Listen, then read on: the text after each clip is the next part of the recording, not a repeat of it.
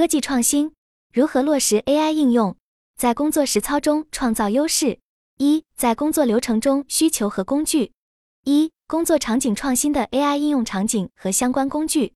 一、创意端趋势企划设计环节 Collection 展示。时尚科技从 AI 生成的时装设计图到实体服装的生产落地，到底有多远？在大家已经对 AI 领域逐渐熟悉的背景下，我想要讨论一下在工作流程中。我们对 AI 的需求与 AI 工具的使用，随着近几个月来 AI 大数据应用的普及，我也注意到网络上有人开玩笑说，一断电什么都没有了。的确，AI 技术与人工智能只是一种工具，但对于新时代创意工作者来说，利用好人工智能无疑能大大提升我们的工作效率，并在一定程度上降低运营成本。大家是否在自己的工作中使用过 AI 工具？或者尝试探索过这一领域。参与讨论的成员 Lydia 曾尝试使用 Midjourney，他希望 AI 能在创意端提供帮助，希望 AI 能为他提供灵感和想法。虽然他发现 Midjourney 还不能准确回应他的需求，但他对社交软件上分享的一些 AI 作品仍然很感兴趣。云友 Being 表示，尽管他们目前还没有将 AI 应用到工作中，但他们认为创意方向可以借助 AI 提供灵感。对于 AI 的应用，我认为在创意端，AI 工具可以辅助完成趋势企划设计环节 Collection 展示。云友 Coco 是轻资产创业者，他和搭档需要亲力亲为地处理很多事务。他们发现，在电子商务领域，AI 最能提高效率的方向包括产品详情页的文案编写，根据服装生成模特上身图海报，以及根据流行趋势提出的产品开发建议。Coco 接下来还想运用 AI 来帮助自己的自媒体工作，如选择主题、构建框架和部分内容的细化，以及提供参考方向。二、市场端消费者行为营销策略个性化定制销售话术海报。在市场端，我们可以通过 AI 大数据来分析消费者行为，制定营销策略，如个性化定制销售话术海报等。尤其在销售环节。可以通过网站买点分析消费者的兴趣和行为，进行精准的个性化推荐。当然，也有人对 AI 在艺术创作中的作用持保留态度，认为 AI 只是叠加前人的作品，对艺术创作来说缺少了灵魂。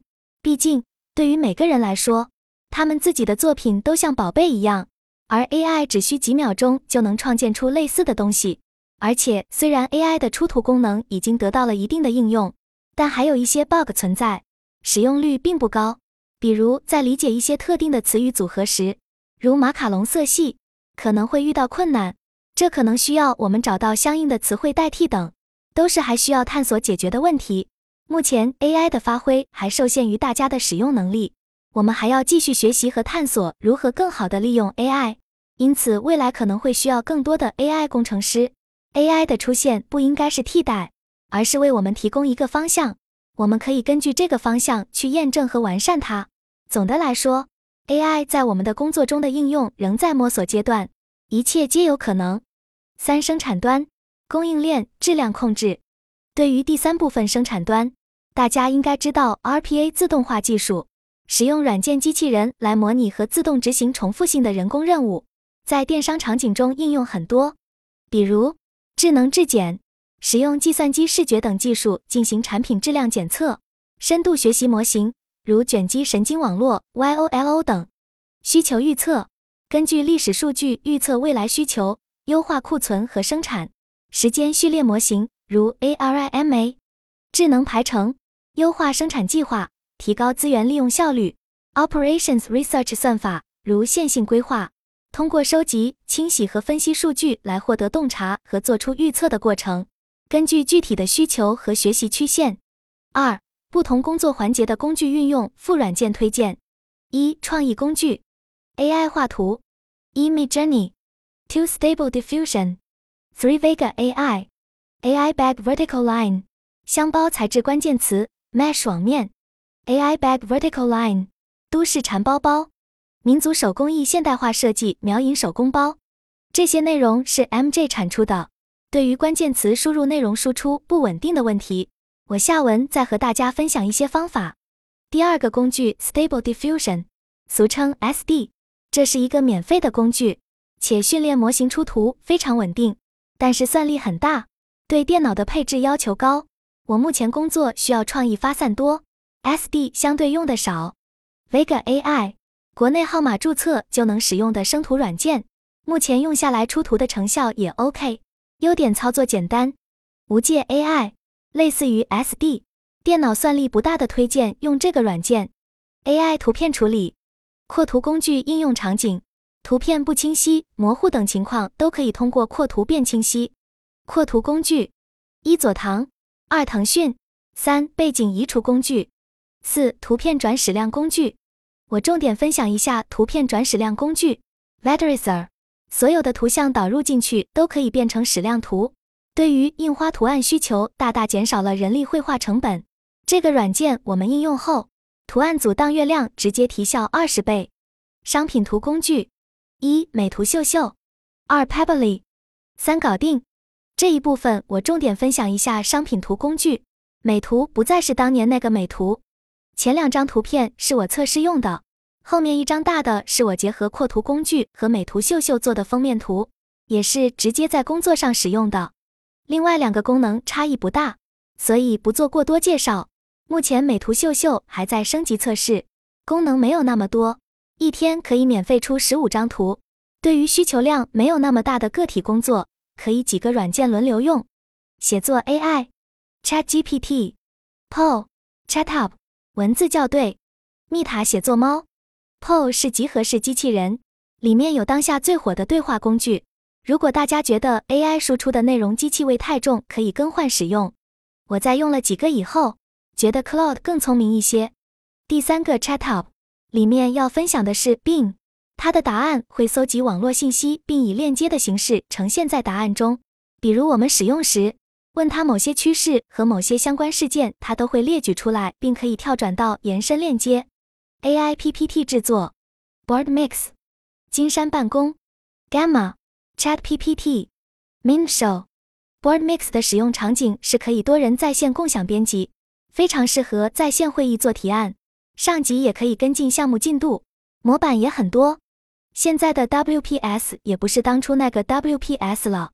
加入 AI 之后，它就像一个万金油，不仅能扩图、抠图、图片转 PDF，PDF 转 PPT，AI 生成 PPT 还能扫描。我的这个 PPT 模板就是用的 WPS。二、数据工具，AI 数据，一 Python 使用 NumPy、Pandas、Matplotlib 等库。二、八爪鱼，关键词 RPA 自动化技术。它使用软件机器人来模拟和自动执行重复性的人工任务。二、普通人如何自我构建优势成长？在当前的环境下，我们面临的主要问题包括如何看待学习模式与学习成本的变化，如何应对人工智能带来的挑战，以及如何利用 AI 趋势在自己擅长的领域内创造优势。现代的学习模式已经发生了重大变革，以往的学习通常需要在课堂上或在老师的讲解下进行。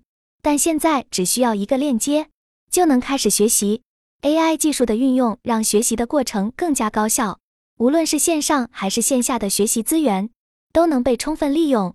此外，如今有许多免费或付费的在线学习平台、教育网站和开放源代码工具供大家选择。